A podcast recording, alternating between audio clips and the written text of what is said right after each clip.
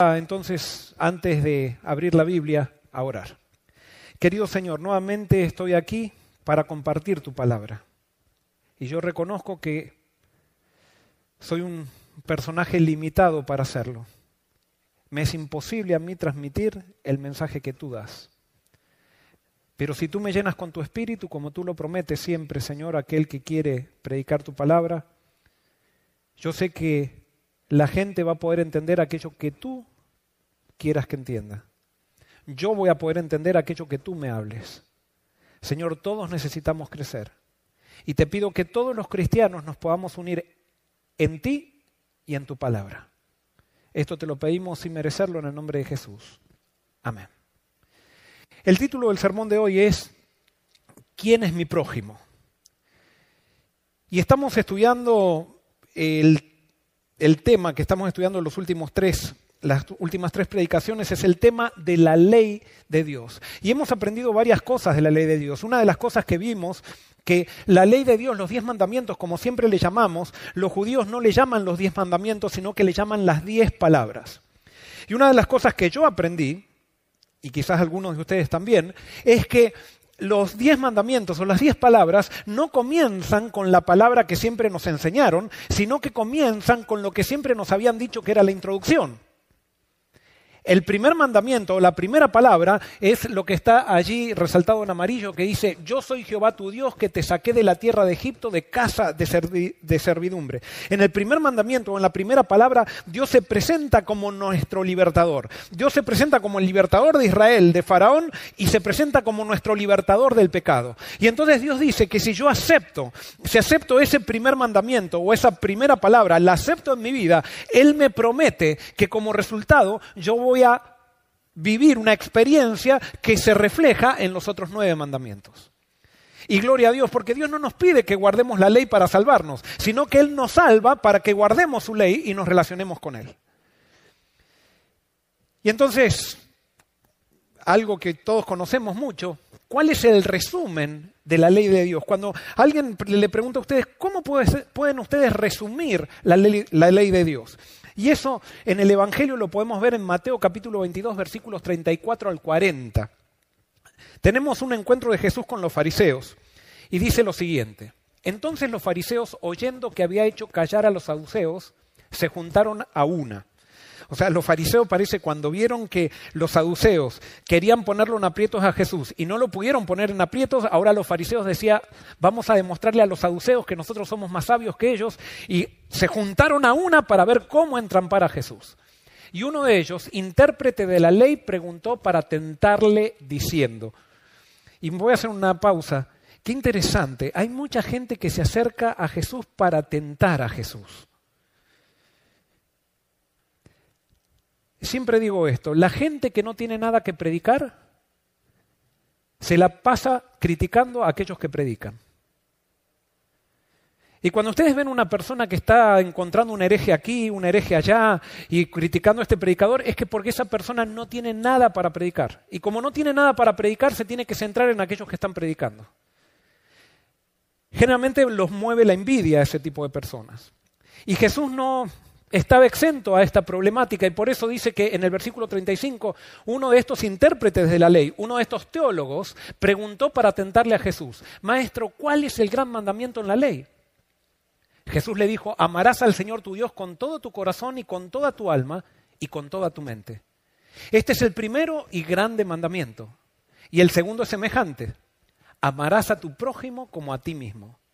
De estos dos mandamientos depende toda la ley y los profetas. Si, tuviéramos que resumir a la ley de Dios o a las diez palabras, aquí Jesús las está resumiendo perfectamente. Amarás al Señor tu Dios con todo tu corazón y con toda tu alma y con toda tu mente. Y después amarás, perdón, amarás a tu prójimo como a ti mismo. Gracias por el que me puso agua. Parece que tuvo, se dio cuenta que iba a tener un problema. Fue profético esto. Muy bien. Ahora, Jesús dice, amarás al Señor tu Dios. Amarás al Señor tu Dios. Esto es importante que lo definamos. Los judíos pensaban que amaban a Dios. Es más, todos los cristianos pensamos que amamos a Dios. Y por eso no es tanto la cuestión es definir si amamos o no amamos a Dios, sino lo que nosotros tenemos que definir es quién es Dios, quién es el Dios al cual debemos amar. Y ahora sí vamos a entrar a introducir a Cristo. ¿Por qué? Porque Cristo lo que vino, Jesús vino a redefinir la religión, Jesús vino a redefinir la iglesia, Jesús vino a redefinir lo que era el pueblo de Dios, Jesús vino a redefinir la teología. Y de acuerdo a lo que dice la Biblia, a lo que hizo Jesús, Juan 1.18 dice, a Dios nadie le ha visto jamás. El unigénito Hijo que está en el seno del Padre, Él lo ha dado a conocer. Todos tenemos un Dios en la cabeza. Todos nacemos incluso con un Dios en la cabeza.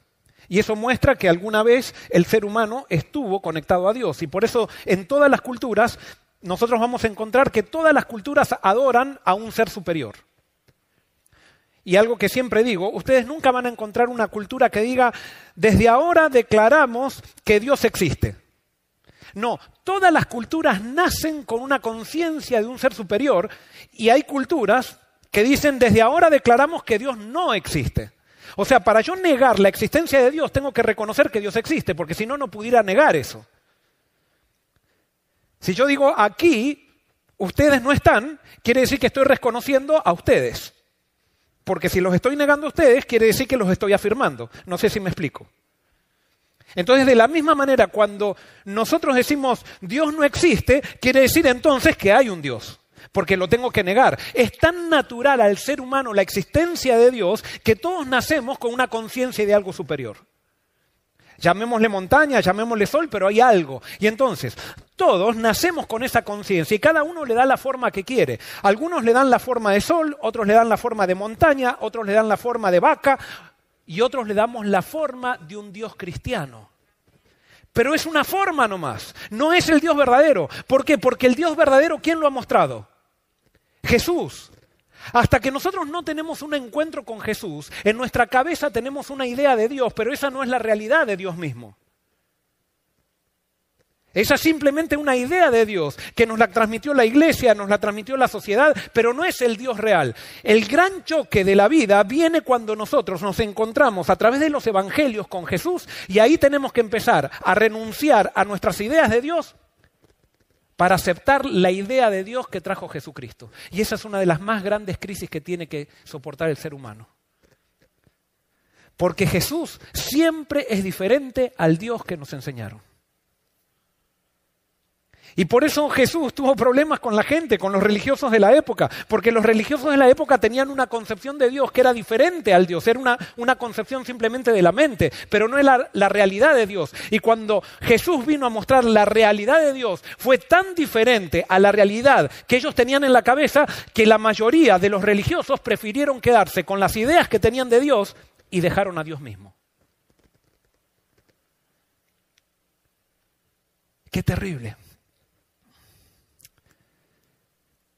Dios siempre es diferente cuando se revela a través de Jesucristo. Jesús nace en un pesebre. El Dios que nosotros tenemos nos gustaría que hubiera nacido de otra manera. Jesús se daba con los pecadores. El Dios que nosotros creamos en nuestra mente se da solamente con las familias bien educadas.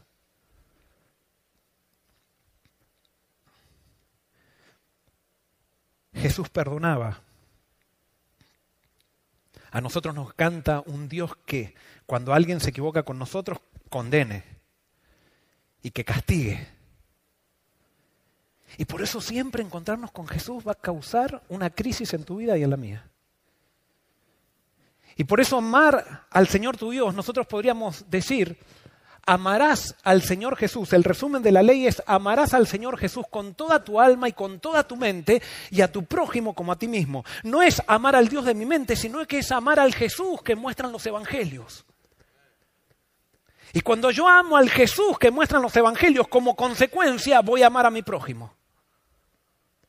Y por eso la ley comienza con cuatro mandamientos o cuatro palabras que tienen que ver con nuestra relación con Dios, pero termina con seis palabras que tienen que ver con nuestra relación con el prójimo.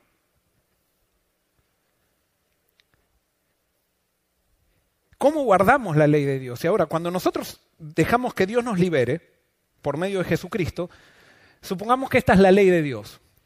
¿A quién apunta la ley de Dios? La ley de Dios apunta a Jesús. Pero nosotros tenemos el margen de la ley, que son los diez mandamientos o las diez palabras. Eso es el margen de la ley. La ley no... O sea, la ley no, no son los diez mandamientos. La ley es una persona, la ley es Jesús. Entonces, si yo quiero guardar la ley, yo no tengo que estar concentrado en el margen de la ley, que son los límites. Yo no estoy pensando adultero o no adultero. No, me, voy a reprimir para no adulterar. No voy, a, no voy a dar falso testimonio. No voy a honrar a mi padre y a mi madre. No, yo me centro en relacionarme con Jesús, que es el centro de la ley. Yo estoy continuamente acercándome al centro y cuando yo estoy acercándome al centro no tengo ni que ocuparme de los diez mandamientos. ¿Me, me explico? La religión de Jesús es una religión positiva, no es de abstenerme de hacer cosas malas, sino es estar buscando continuamente cómo relacionarme con aquel que es el centro de la ley, que es Jesús. No es una religión para reprimidos. Pero ¿qué pasa? Cuando yo pierdo la relación con Jesús, cuando yo descuido mi relación con Jesús, entonces comienzo a retirarme del centro y ahora me empiezo a centrar en los mandamientos. Y las iglesias están llenas de gente que no está centrada en Cristo y por eso están hablando de la ley todo el tiempo. Y por eso están hablando de los mandamientos y están hablando, no, nosotros olvidémonos de los mandamientos, centrémonos en Jesús porque Jesús es la ley. Y cuando yo esté en Jesús, los mandamientos vienen por añadidura. Pero el centro no es la ley, el centro es Jesús y Jesús es la ley. Los diez mandamientos son el margen de la ley que yo puedo analizar, por ejemplo, si yo quiero serle infiel a mi esposa, ahí yo puedo ir al margen de la ley, y me estoy por salir de los límites de Jesús. Entonces tengo que volver a Jesús. No tengo que decir, no, me, me, abstengo de no adulterar. No, quiere decir que me estoy alejando de Jesús, vuelvo a Jesús y se acaba. Se acaba el adulterio con Jesús. Porque Jesús me hace amar. Porque Jesús era amor porque Jesús es amor. Amarás al Señor Jesús con toda tu alma y con toda tu mente y a tu prójimo como a ti mismo. Ahora, ¿quién es mi prójimo? Ya definimos quién es Dios. Dios se revela a través de Jesús. Pero ¿quién es mi prójimo? La pregunta es, ¿quién era el prójimo para los judíos? ¿Quién era el prójimo para los judíos? Y claro, los judíos les encantaba seguir la letra de la Torá o de la Biblia o de la ley, y no se, no se daban cuenta que la letra era el margen de la ley, también podríamos decir, pero había que llegar al espíritu de la ley, y el espíritu de la ley lo mostró Jesús. Pero fíjense lo que dice Levítico 19, 17 y 18. Dice, no aborrecerás a tu hermano en tu corazón. Reprenderás a tu prójimo para que no participes en su pecado. qué interesante. Acá el amor no implica quedarme callado. No, si yo amo a mi prójimo, tengo que llamarlo como Dios hace conmigo, porque el pecado no me hace mal a mí, le hace mal al que está pecando. Y por eso, si yo lo amo, yo voy a tratar de rescatarlo del pecado, voy a tratar de advertirle que no siga ese camino porque se va a hacer daño, o va a hacer daño a otras personas. Pero bueno, seguimos. Vamos de vuelta a leer todo este versículo. No aborrecerás a tu hermano en tu corazón, reprenderás a tu prójimo para que no participes de su pecado. No te vengarás ni guardarás rencor a los hijos de tu pueblo, sino amarás a tu prójimo como a ti mismo, yo Jehová. Esto ya estaba en el, en el Antiguo Testamento. Ahora, de acuerdo a este versículo, ¿quién era el prójimo para los judíos? A ver. Muy bien, para los judíos, el prójimo eran los hijos de tu pueblo. Para ellos ese era el prójimo. Para nosotros, entre comillas, si interpretáramos como interpretaban los judíos este versículo, para nosotros ¿quiénes serían? Los hermanos aquí de la iglesia de Forest City o nuestros, nosotros somos adventistas del séptimo día, nuestros hermanos adventistas. O sea, para los judíos, prójimo significaba pueblo de Dios. Y para ellos, ellos eran el pueblo de Dios. Es interesante porque Jesús redefine y amplía el concepto de prójimo. Y ahora quiero decirte algo. Jesús siempre confunde, aunque Jesús no es confuso. Las enseñanzas de Jesús no son confusas, pero las enseñanzas, las enseñanzas de Jesús confunden al que las escucha. ¿Por qué? Porque nosotros tenemos un ladrillo en nuestra mente que nos metió la sociedad, que nos metió la iglesia, que nos metieron nuestros padres. Y entonces cuando Jesús viene con enseñanza nueva, cuando viene con maná fresco, y viene con algo que siempre es contracultural, lo que Jesús enseña, entonces comienza a confundir a este ladrillo que tenemos en la cabeza. Pero no es porque Jesús sea confuso, sino porque las enseñanzas de Jesús nos confunden porque nuestras ideas son confusas. ¿Se entiende? Entonces no, no deseches a un predicador porque te confunde. Porque la verdad de Dios, el Evangelio, siempre confunde, pero no es confuso. Pero siempre confunde porque nosotros nacemos predispuestos al pecado y el pecado es Babilonia, el pecado es confusión. Entonces, si el Evangelio no confundiría, entonces quiere decir que el Evangelio estaría en armonía con Babilonia, y eso sabemos que es imposible. Y por eso siempre que el Evangelio es escuchado, da vuelta a la mente nos confunde, nos deja pensando. Y eso era lo que pasaba con Jesús cuando enseñaba. Y por eso Jesús redefine el concepto de prójimo que por tantos años habían definido los judíos, incluso basados en la palabra. Pero Jesús no va en contra de la palabra, sino que amplía la palabra, porque Él trae una revelación mayor. Y entonces Jesús en Mateo 5:43 dice, oíste que fue dicho, amarás a tu prójimo y odiarás a tu enemigo. Pero yo os digo, Amad a vuestros enemigos, bendecid a los que os maldicen, haced el bien a los que os odian y orad por los que os ultrajan y os persiguen. Jesús aquí amplía, dice que no son solamente los de mi iglesia, sino que son mis enemigos. Bueno, pero los judíos decían, bueno, yo también tengo enemigos judíos. Y yo pensaba que no tenía que, eh, que, que amarlos a ellos y ahora Jesús me está enseñando que tengo que amar a todos los judíos, incluso a los que me hacen mal. No, Jesús no se estaba refiriendo a los judíos. Lucas 10, 25 al 28, encontramos algo parecido a lo que leímos hace rato. Un intérprete de la ley se levantó y dijo para probarlo. Nuevamente, los religiosos van y prueban a Jesús.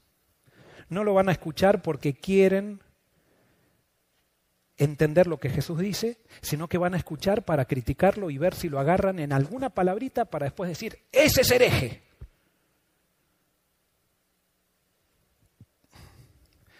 Puede haber alguien que hoy vino aquí con ese espíritu. Puede haber alguien que esté escuchando por internet por ese espíritu, con ese espíritu. Pero por suerte la palabra de Dios es más poderosa que nuestros espíritus cerrados. Y oro a Dios para que Dios transforme mi mente y transforme la tuya también. Pero dice así, un intérprete de la ley se levantó y dijo para probarlo, Maestro, ¿haciendo qué cosa heredaré la vida eterna? Recuérdense que este maestro, este teólogo lo quiere probar a Jesús, quiere tentarlo, quiere, quiere descubrirlo en un error. Él le dijo, ¿qué está escrito en la ley? ¿Cómo lees? Aquel respondiendo dijo, amarás al Señor tu Dios con todo tu corazón, con toda tu alma, con todas tus fuerzas y con toda tu mente y a tu prójimo como a ti mismo. Jesús le dijo, bien has respondido, haz esto y vivirás. Punto. Me encanta Jesús. Me encanta Jesús porque no entra en discusiones baratas y decir, no, porque es esto, aquello, que no. No, Jesús le dice, amar, haz eso y vivirás o sea, este fariseo o este intérprete de la ley, este teólogo, tendría que haber dicho allí, aunque no se animaba a hacerlo, pues tendría que haber dicho, pero Señor, es que yo no puedo amar. No puedo amar. Yo puedo dar el diezmo. Yo puedo eh, dejar de comer carne, yo puedo eh, dar ofrenda, yo puedo dar un sermón, yo puedo saber muy bien la ley, yo puedo saber todas las doctrinas. Eso lo puedo hacer por mí mismo. Pero amar, no puedo. Eso tendría que haber dicho el intérprete de la ley. Pero entonces, sigue diciendo el pasaje, pero él queriendo justificarse a sí mismo dijo a Jesús, ¿y quién es mi prójimo? no le hagas una pregunta a Jesús, porque cuando Jesús te responde, te va a responder con algo muy incómodo. Y Jesús ahora introduce una de las parábolas más escandalosas de la Biblia. Esta parábola es un escándalo. Es un escándalo para la gente que lo estaba escuchando. ¿Cuál es esta parábola? Está en Lucas 10, 30 al 37 que dice, respondiendo Jesús dijo, un hombre que descendía de Jerusalén a Jericó cayó en manos de ladrones los cuales lo despojaron, lo hirieron y se fueron dejándolo medio muerto. Aconteció que descendió un sacerdote por aquel camino, y al verlo pasó de largo. Asimismo un levita, llegando cerca de aquel lugar, y al verlo pasó de largo. Pero un samaritano que iba de camino vino cerca de él, y al verlo fue movido a misericordia. Acercándose vendó sus heridas, echándoles aceite y vino, lo puso en su cabalgadura, lo llevó al mesón y cuidó de él. Otro día, al partir, sacó dos denarios, los dio al mesonero y les dijo, cuídamelo, y todo lo que gastes de más, yo te lo pagaré cuando regrese. ¿Quién pues de estos tres te parece que fue el prójimo del que cayó en mano de los ladrones? Él dijo, el que usó de misericordia con él. Entonces Jesús le dijo, ve y haz tú lo mismo. Lo que Jesús estaba haciendo acá era terrible lo que estaba haciendo Jesús con esta parábola. Porque porque vamos a entender lo que estaba sucediendo. Hay un judío que cae como víctima de ladrones. Esto se ve que era entre el camino de Jericó y Jerusalén. Aparentemente esta historia era una historia cierta, que Jesús la había escuchado. Pero Jesús utiliza, los personajes que aparecen en esa historia son personajes que quizás Jesús no tendría que haber utilizado. ¿Por qué? Porque el primer personaje era quién? Un sacerdote. Y aparentemente el sacerdote que, que había eh, sido el protagonista de esta parábola y el levita que habían sido protagonistas de esta parábola estaban allí escuchándolo a Jesús. ¿Y pero por qué lo estaban escuchando? ¿Porque querían aprender de él? No, porque estaban tratando de descubrir una herejía de parte de él. Estaban tratando de ver qué palito pisaba para poder después atacarlo. Entonces Jesús podría haber utilizado otro ejemplo, pero pone justamente al sumo sacerdote. Y nosotros escuchamos esta parábola y no tenemos ningún problema. Pero si Jesús viniera hoy y contara la misma parábola aplicada a las realidades de hoy en día, diríamos, está en contra de la iglesia, está en contra de la organización, está en contra de los dirigentes. Y Jesús no estaba en contra de nadie. Jesús estaba en contra del pecado. Pero es interesante que a veces nosotros los pastores podemos señalar a todo el mundo que está en pecado, pero cuando nos señalan a nosotros que estamos en pecado decimos, rebelde, rebelde, yo soy el ungido. Podemos criticar a todo el mundo, pero nadie nos puede criticar a nosotros. Y yo no digo que estemos criticándonos, pero acá no hay jerarquías en el pueblo de Dios. Todos tenemos la misma responsabilidad ante Jesús y ante Dios.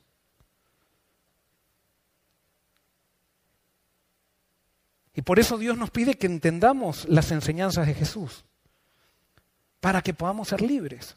Pero entonces vamos, seguimos con la parábola. Viene el sacerdote, pasa de largo. Viene un levita. ¿A quién representaría el levita hoy? Hagan la aplicación. Y pasa de largo. Y bueno, la parábola estaba muy, muy linda y todos esperaban, venía el sacerdote, venía el levita, ¿quién tenía que venir ahora? Jesús tenía que introducir al israelita. Al israelita. No, pero Jesús no introduce al israelita. sino que introduce a un samaritano. A un samaritano. Y Jesús está usando esta palabra, esta parábola, para mostrar un ejemplo de verdadera religión. Pero hoy nos encontramos con un conflicto. ¿Por qué? Porque el samaritano tenía errores doctrinales. El samaritano tenía errores doctrinales. ¿Y cuáles eran los errores doctrinales? Les voy a decir uno simplemente, que era claramente un error. El samaritano creía que había que adorar a Dios en el monte Jericín y la Biblia decía que había que adorar a Dios en Jerusalén.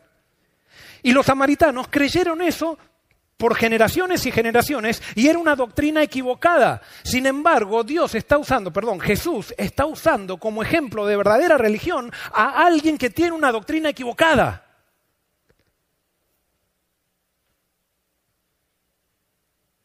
¿Se, ¿Se, dan cuenta lo que quiere decir esto? O sea, Jesús está usando a un samaritano que creía una doctrina equivocada y muestra, y yo les hago una pregunta ahora, ¿quién estaba actuando en el corazón del samaritano? ¿Quién estaba actuando? ¿Quién hizo que el samaritano haga todo lo que hizo? ¿Era porque él nació de una madre y un padre que eran muy buenos y que eran muy, muy, eh, les gustaba la justicia social y les gustaba ser muy benévolos? ¿Quién estaba actuando en el corazón de ese samaritano? El Espíritu Santo. Ahora la pregunta es, ¿puede el Espíritu Santo usar a alguien que tiene una doctrina equivocada? Ahora, ¿puede Jesús usar de ejemplo de verdadera religión a alguien que tiene una doctrina equivocada? Si yo hago esta pregunta, en muchos sectores cristianos van a decir, no, el Espíritu Santo solo trabaja con aquellas personas que tienen la doctrina correcta y yo la tengo correcta. Y entonces decimos a la ley y al testimonio, si no dijeran conforme, entonces nos encanta usar versículos así como eh, ese texto prueba, usar un versículo de acá, otro versículo de allá y hacer una doctrina con eso y probar que estoy, probar que estoy en lo correcto. Y, y quiero decirte algo, tú puedes probar cualquier mentira con versículos de la Biblia. Y con esto ya sé, porque alguien va a decir, ah, el pastor está diciendo que con la Biblia probamos la mentira y que la Biblia es mentira. No, no estoy diciendo eso. Lo que estoy diciendo es que tú y yo somos tan orgullosos que podemos utilizar un libro santo para apoyar mentiras y para salirnos con la nuestra y para dejar de amar al que tenemos que amar, para ponernos en un stand, en, una plataforma y, y señalar al otro como si estuviera por debajo. Y ahora le hablo un poco a mi iglesia adventista del séptimo día. ¿Cómo nació la iglesia adventista del séptimo día? ¿Con doctrinas correctas o doctrinas incorrectas? El que comenzó el movimiento adventista tenía una doctrina incorrecta y recontra incorrecta. Es más, dijo que Jesús iba a venir una fecha específica, cuando la Biblia dice que Jesús nadie sabe el día, y la, el día y la hora. Y ahora la pregunta es, ¿porque tenía una doctrina incorrecta este hombre, no fue usado por Dios? Y yo sé que ustedes, como es el, pionero nuestro, entonces vamos a decir, no, él fue usado por Dios. ¿Por qué? Porque es mi pionero. Pero entonces cuando alguien de otra denominación que tiene una doctrina incorrecta, nosotros, él dice, no, mi pionero también fue usado por Dios. No, tiene doctrina incorrecta. No puede, a la ley y al testimonio.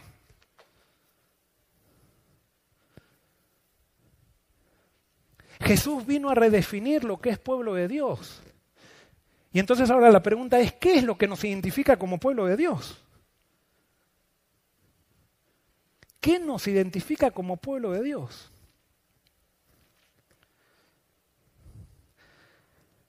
¿Saben qué, es lo que nos, lo que nos, ¿Saben qué es lo que nos identifica como pueblo de Dios? Es el propósito, la misión. No son las doctrinas. Tú puedes tener doctrinas incorrectas y tener una misión que Dios te dio. Y si estás cumpliendo esa misión, tarde o temprano Dios te llevará a toda verdad.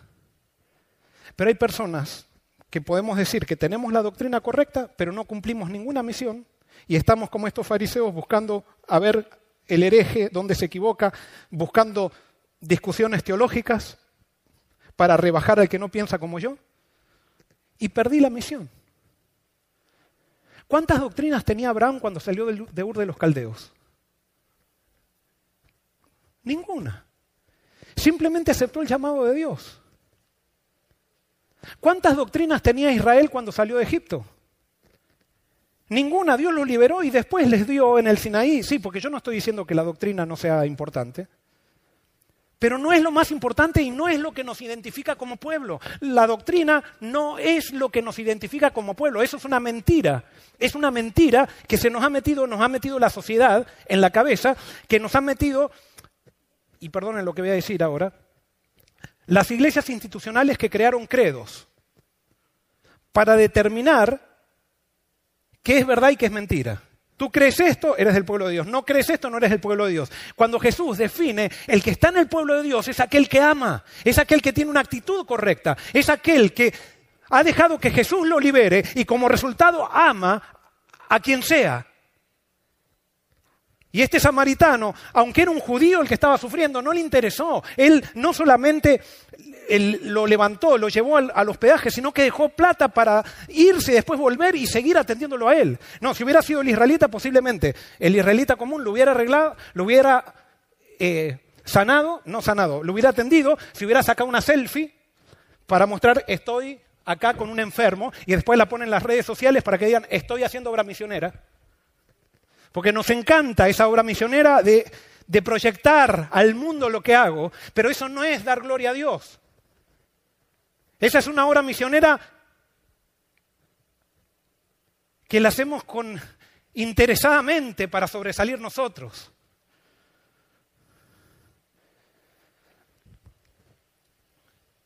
Fíjense qué escandaloso que fue Jesús. Jesús fue tremendo. Por eso creo que lo querían matar. Mateo 21, 43 al 46 dice, Por tanto os digo que el reino de Dios será quitado de vosotros y será dado a gente que produzca los frutos de él. El que caiga sobre esta piedra será quebrantado y sobre quien ella caiga será desmenuzado. Al oír sus parábolas, los principales sacerdotes y los fariseos entendieron que hablaba de ellos. Pero al buscar cómo echarle mano, temían al pueblo porque éste lo tenía por profeta. ¿Por qué no lo mataban a Jesús? ¿Cuál era la razón? Por conveniencia. Hay gente que no le interesa la verdad, le interesa la conveniencia nomás. ¿Cómo tener poder? Entonces lo respetaban a Jesús, pero era porque no querían quedar mal con el pueblo. Pero una vez que pudieran mostrarle al pueblo que Jesús estaba equivocado, lo mataban a Jesús. El cristianismo está lleno de personas, que yo puedo ser una, que seguimos a Dios por conveniencia, por el poder que me da estar alrededor de Él.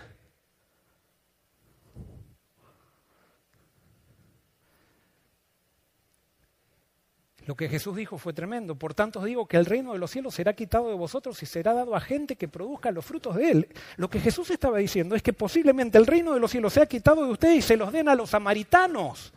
Porque este samaritano estaba dando fruto y ustedes saben la teología correcta y no dan ningún fruto.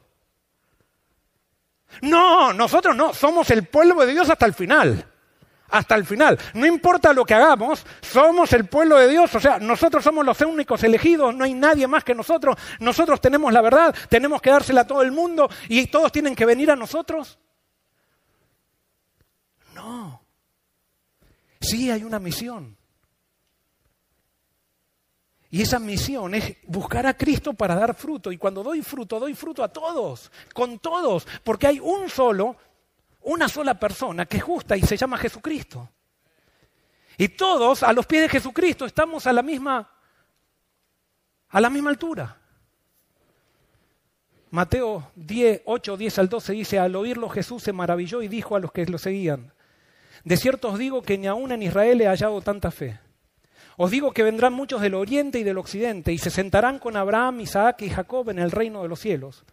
Pero los hijos del reino serán echados a las tinieblas de afuera. Allí será el lloro y el crujir de dientes. En otras palabras, Jesús está hablando acá de un centurión romano. Imagínense, de un romano. De alguien que era el pueblo que había conquistado al pueblo de Dios. Y Jesús dijo, no he hallado tanta fe en aquellos que dicen ser pueblo de Dios. Y va a llegar el día final y, se van a sorprender. Aquellos que decían tenemos la verdad y que no tenemos ningún error y que todos tienen que venir a nosotros, quizás se queden afuera. Mateo 21, 31 dice, Jesús les dijo, de cierto os digo que los publicanos y las rameras van delante de vosotros al reino de Dios. Qué terrible lo que Jesús decía. Entonces alguien puede estar pensando, pero entonces, ¿da lo mismo ser de cualquier cosa? ¿Qué sentido tiene ser parte de un movimiento, de una iglesia? Ahora yo te voy a decir dónde está el problema. O sea, voy a tratar de decirlo con la Biblia. ¿Por qué somos elegidos? ¿Por qué somos elegidos? ¿Alguien tiene una respuesta a esto? ¿Por qué tú y yo somos elegidos? ¿O por qué tú crees que eres elegido? Muy bien, no sé, como no veo quién abre la boca porque están todos con el tapaboca, alguien lo dijo. Pero Vamos a ver qué dice Deuteronomio 7, 7 y 8. No por ser vosotros el más numeroso de todos los pueblos os ha querido Jehová y os ha escogido, pues vosotros erais el más insignificante de todos los pueblos, sino porque Jehová os amó y quiso guardar el juramento que hizo a vuestros padres. Por eso os ha sacado Jehová con mano poderosa y os ha rescatado de la servidumbre de la mano del faraón, rey de Egipto y acá fíjense que esto está conectado con el primer mandamiento. Pero pregunto, ¿por qué somos elegidos? ¿Cuál es la razón? ¿Porque somos qué? ¿Porque tenemos talentos? ¿Porque tenemos la doctrina correcta? ¿Porque somos la mejor iglesia? ¿Por qué? Sí, esa es la motivación. La motivación es por el gran amor, o sea, gracias al gran amor de Dios, pero ¿Qué es lo que ve Dios en nosotros para elegirnos? ¿Qué es lo que ve? Muy bien, ve un grupo de esclavos y un grupo de gente insignificante. Dios, la única, lo único, la única característica que tiene la persona que Dios elige es que es un insignificante. Cuando Dios elige a alguien para una misión, Él elige al peor, no elige al mejor. Porque si eligiera al mejor, entonces habría gente que diría, ah, no, yo no, puedo entonces. No, Él elige al peor para que todos se den cuenta de que todos pueden. Que en Él todos pueden. Y por eso cuando ustedes ven a alguien que se destaca espiritualmente, porque yo me puedo destacar como les digo, puedo eh, agarrar y ahora sacarme un selfie acá y decir, estoy predicando en la iglesia de Forest City, que eh, supónganse que no es la verdad, pero que da dos millones de dólares de ofrenda y que esto y el otro, que no es eso. Pero Dios elige a la iglesia insignificante para cumplir la misión. Mientras nosotros no nos sentimos insignificantes, Dios no nos puede elegir. Dios no te elige por nada que tú tienes, Él te elige por algo que Él tiene. Y entonces el que menos tiene es el que más le puede dar. Entonces Dios puede usar grandemente a aquel que no tiene nada para dar. Entonces puede recibir todo de Dios. Pero puede usar un poquito solamente aquel que se siente que tiene mucho, aquel que siente que tiene la doctrina correcta y que no necesita más nada porque ya le enseñaron todo, aquel que siente que se crió en la familia, que sus padres fueron pioneros y plantaron iglesias y fueron presidentes de, conferencias y misiones y uniones en, el campo misionero mundial y que han ido a Camp Mirens desde chiquitos. No, Dios no elige a esos, Dios elige a aquellos que no tienen nada. Y por eso quiero decirte en el nombre de Jesús que tú eres elegido. Si tú estás pensando que no eres digno, justamente a ti te eligió Dios. Si tú estás pensando que no puedes y que ha sido todo un desastre tu vida, a ti te eligió, te eligió Dios, porque Él elige a lo necio para avergonzar a lo sabio del mundo. Dios elige siempre a lo peor. ¿Por qué me eligió a mí? Porque si no estuviera yo haciendo esto sería el desastre más grande que existe en el mundo. Y Dios se gloria conmigo, no por mis talentos, sino porque puede decir, miren a quién uso. Todos tienen esperanza. Todos pueden. Porque mi poder se perfecciona en tu debilidad, dice Dios. Y por eso, ¿Cuál es la dinámica de esto? Esto es, es lo que pasa. Dios elige al pueblo más insignificante. Y escuchen bien esto. Dios elige al pueblo más insignificante, pero comienza a bendecirlo. Y cuando ese pueblo insignificante comienza a ser bendecido, en vez de acordarse que es el pueblo más insignificante, empieza a sentirse de que es mejor que otros porque es bendecido por Dios.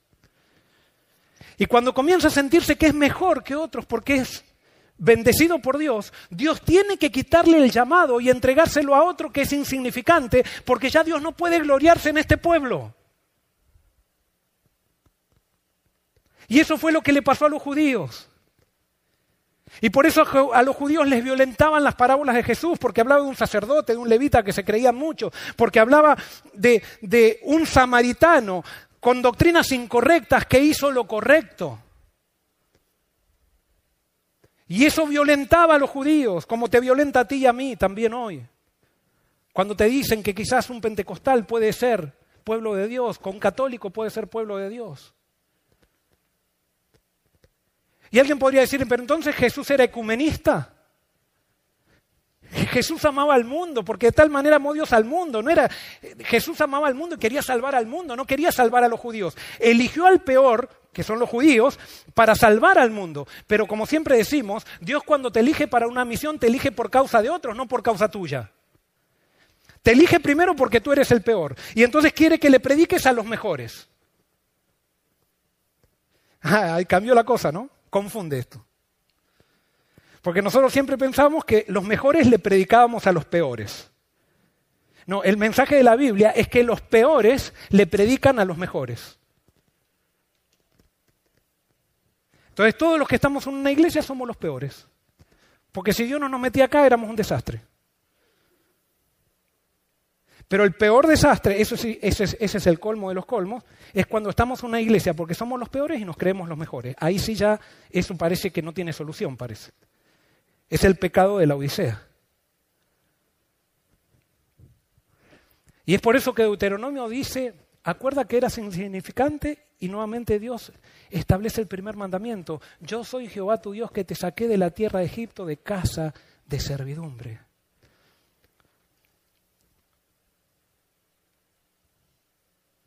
¿Cuál es la servidumbre en la que tú y yo somos esclavos?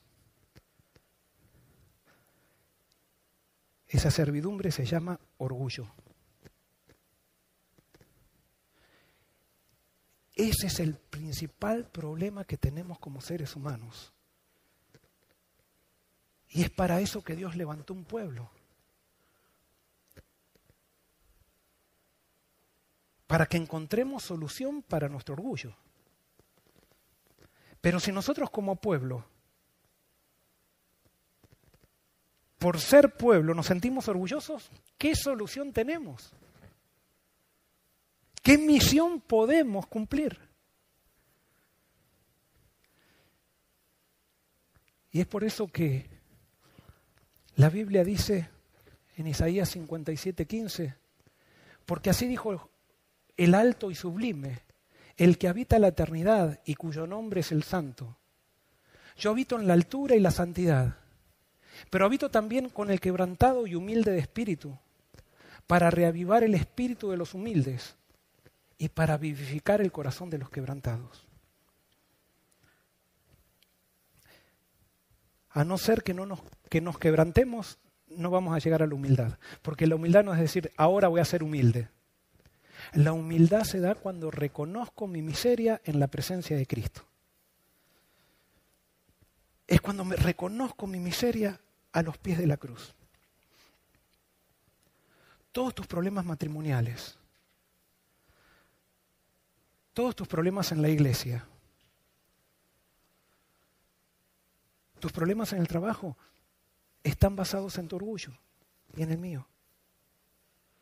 Eso es lo que Dios quiere erradicar. Y por eso la ley de Dios comienza con la declaración de Dios como Dios, el nuestro libertador, que nos quita, nos salva de la servidumbre de nuestro orgullo. Yo hermanos creo que Dios está levantando un pueblo en todas las denominaciones y que todos podemos aprender de todo. Así como los judíos tenían que aprender de los samaritanos el amor, o de este samaritano el amor. Y los samaritanos tenían que aprender que había que adorar en Jerusalén, que no era algo tan importante. Las diferencias doctrinales no nos pueden hacer odiar a alguien que no viene a mi iglesia. Las diferencias doctrinales no pueden hacerme pensar que aquella persona no es pueblo de Dios porque tiene una doctrina incorrecta. No.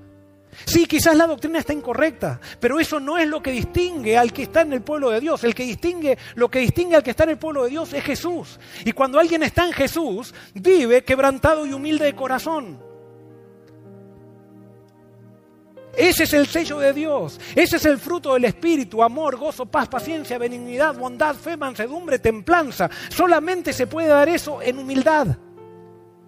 Cuando reconozco que yo no tengo nada para dar, que soy insignificante y que Dios tiene para darme todo. Y cuando Dios, yo dejo que Dios me dé todo, entonces Él usa, me usa poderosamente para predicar a Cristo que hace humilde a todo aquel que lo acepta. Dios está levantando un pueblo en todos los rediles. Hay predicadores que quizás tenemos diferencias doctrinales, pero que están predicando a Cristo. Y quizás nos tendremos algún día que sentar con ellos para yo aprender y él, ellos aprender y nosotros aprender. No digo yo, yo estoy hablando ahora porque soy predicador también. Pero tenemos que entender que es el Espíritu Santo el que nos lleva a la verdad. No es, no es un teólogo, no es una iglesia, es el Espíritu Santo cuando actúa, cuando leemos la palabra buscando a Cristo. Y entonces cuando eso suceda, veremos cumplida la profecía de Sofonías que dice 3.12, y dejaré en medio de ti un pueblo humilde y pobre, el cual confiará en el nombre de Jehová. Yo quiero ser parte de ese pueblo. ¿Quieres tú serlo? Deja que Jesús te libere y que Jesús me libere. Que Dios te bendiga. Querido Señor que estás en el cielo, queremos volverte a amar como nos amas tú, Señor. Hemos sido orgullosos, perdónanos, Señor. Nos hemos creído mejores que otras personas. Perdónanos, Señor. Hemos despreciado a los samaritanos. Y hemos despreciado cuando tú los considerabas pueblo tuyo también y te hemos querido matar a ti, Señor. Por poner de ejemplo a un samaritano que tiene una doctrina incorrecta. Señor, perdónanos. Estamos lejos de Jesús. Estamos llenos de orgullo, Señor. Tienes que hacer algo en mí, Señor. Tienes que hacer algo en nosotros. Tienes que sacudirnos con tu ternura, Señor. Pero tienes que mostrarnos quiénes somos. Que nos elegiste porque somos lo más insignificante que hay. Y si nos usas, es para que sea glorificado tu nombre y que solamente la gloria sea para ti. Hoy nos entregamos, Señor, a ti de todo corazón, para que nos limpies de nuestro mal y nos liberes de ese faraón que nos domina. Gracias Señor, en Jesús. Amén. Bye.